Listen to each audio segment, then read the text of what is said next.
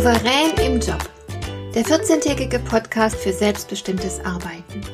Ich heiße Marion Lemper-Püchlau und in meiner Sendung geht es um mehr Souveränität am Arbeitsplatz. Du erfährst, wie du immer ein wenig über den Dingen stehst. So kannst du deine Ziele erreichen, du bewahrst dir deine Selbstachtung und du ziehst mehr Befriedigung aus deiner Arbeit.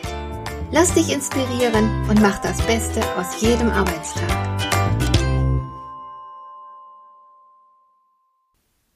Die Arbeitswelt unterliegt einem raschen Wandel. Das weiß jeder und das spüren die meisten von uns auch deutlich. Die Globalisierung und die Digitalisierung haben vieles in unserem Arbeitsleben von Grund auf verändert. Die Corona-Pandemie hat dazu noch das ihrige beigetragen. Aber das ist auch richtig so.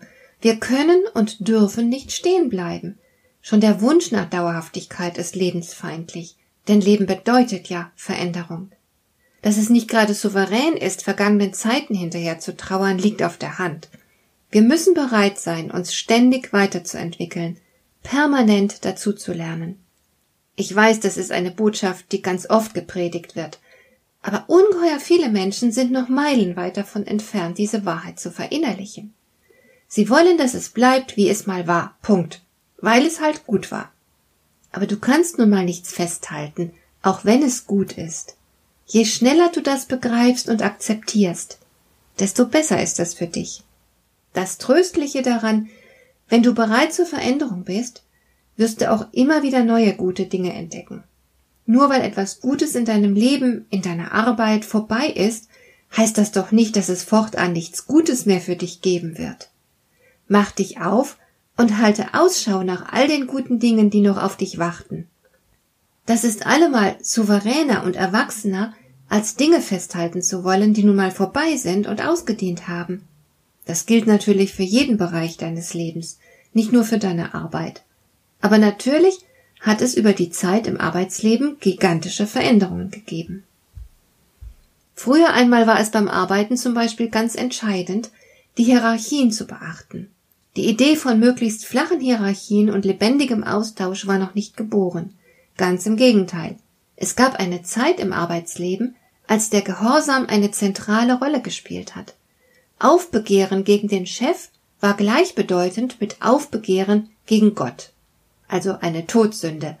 Man glaubte im 19. Jahrhundert noch ganz fest an eine göttliche Ordnung und dass dort jeder Mensch unter allen Umständen seinen ihm zugewiesenen Platz auszufüllen hatte. Von dieser Vorstellung sind wir nun völlig frei, und wir glauben, dass jeder sich den Job aussuchen sollte, der zu ihm passt. Aber es gibt natürlich Menschen, die tatsächlich besser zurechtkämen, wenn sie sich nicht frei fühlen müssten, sondern jemanden hätten, der ihnen haarklein sagt, was sie zu tun haben. Ich kenne solche Menschen, denn ich habe sie bereits getroffen. Aber die Welt kümmert sich wenig darum, was du willst oder nicht willst.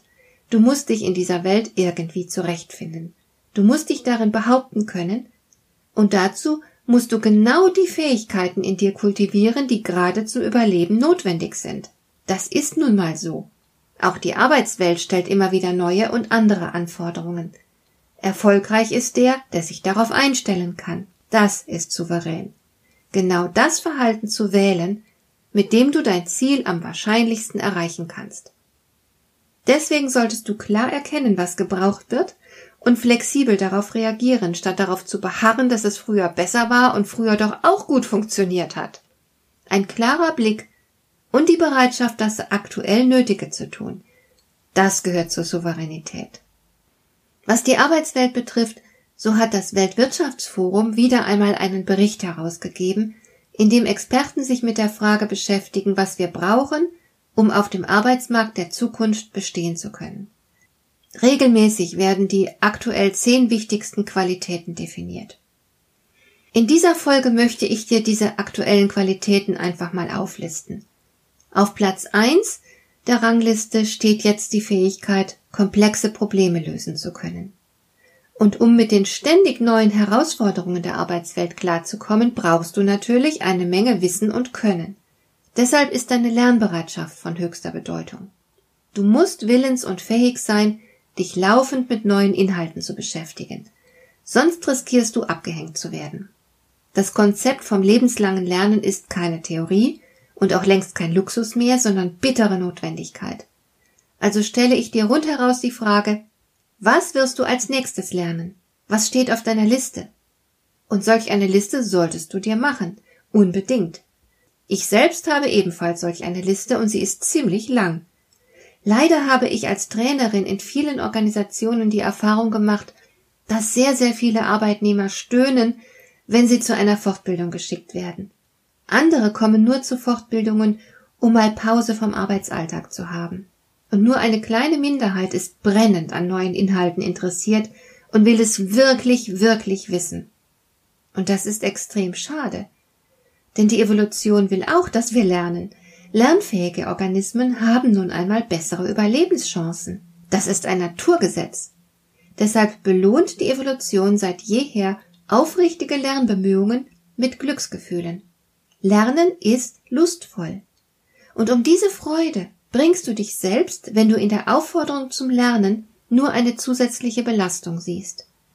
Ideal wäre es, wenn du proaktiv handelst und schon zu lernen anfängst, bevor dein Arbeitgeber dich dazu drängt oder die Umstände es zwingend machen.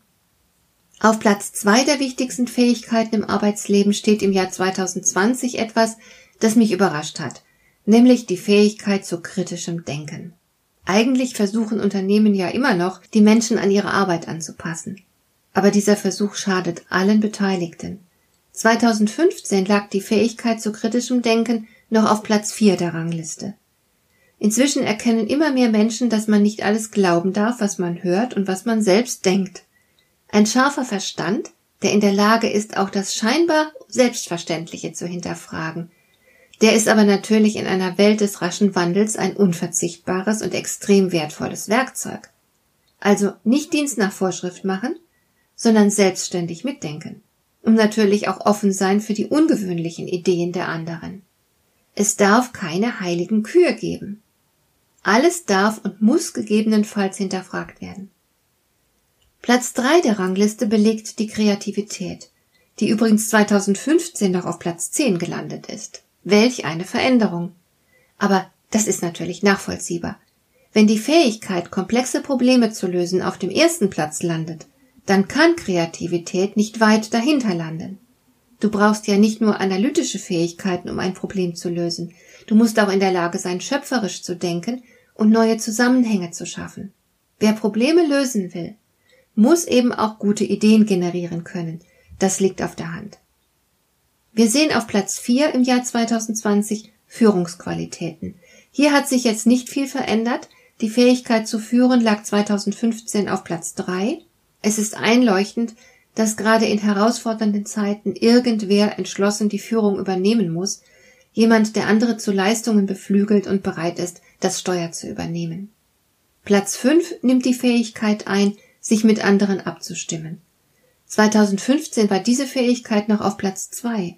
Das finde ich persönlich sehr interessant, aber es ist auch klar, dass wir komplexe Probleme nicht im Alleingang lösen können, wir müssen unsere Fähigkeiten und Ressourcen bündeln, und das verlangt nach Koordination. Dazu gehört selbstverständlich auch die Fähigkeit, den anderen gut zuzuhören, sich zu disziplinieren, gekonnt zu kommunizieren und so weiter. Danach kommt die emotionale Intelligenz auf Platz 7.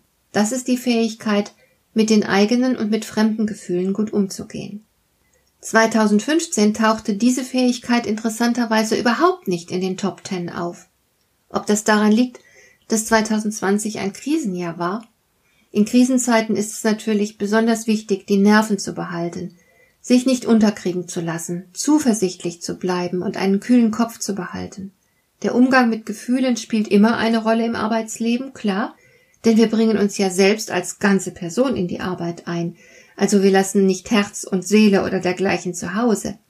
Aber in Krisenzeiten können natürlich besonders heftige und negative Gefühle entstehen, mit denen wir klarkommen müssen. Auf Platz 8 findet sich 2020 die Serviceorientierung, die zuvor auf Platz 7 stand. Keine so ganz gute Nachricht für Kunden. Ich selbst arbeite sehr kundenorientiert. Bei mir steht also Serviceorientierung immer ganz weit oben.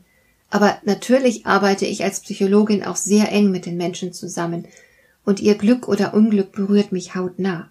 Da ist es ganz natürlich, dass ich nur das Allerbeste für meine Kunden will.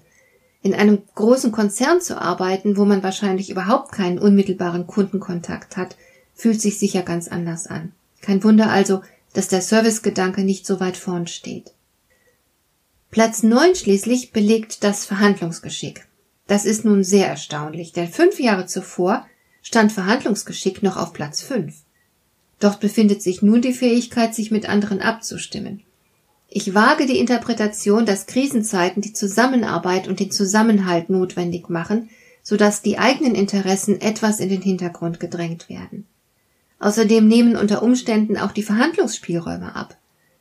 2020 mussten viele um ihren Job und ihre Existenz fürchten.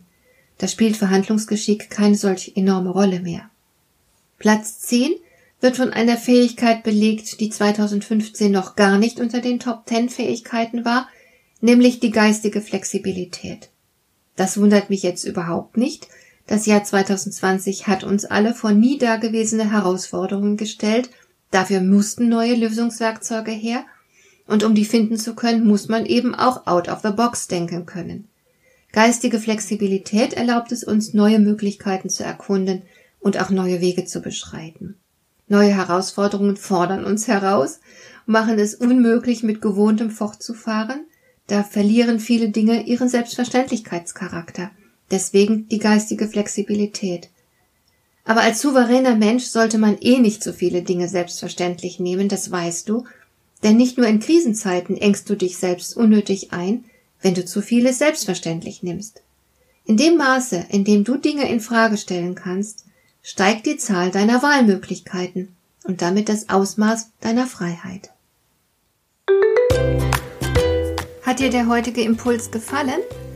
Dann kannst du jetzt zwei Dinge tun. Du kannst mir eine Nachricht schicken mit einer Frage, zu der du gerne hier im Podcast eine Antwort hättest. Du erreichst mich unter info at lemper-püchlau.de und du kannst eine Bewertung bei iTunes abgeben, damit diese Sendung für andere Interessierte sichtbarer wird. Schön, dass du mir zugehört hast. Bis zum nächsten Mal eine gute Zeit für dich.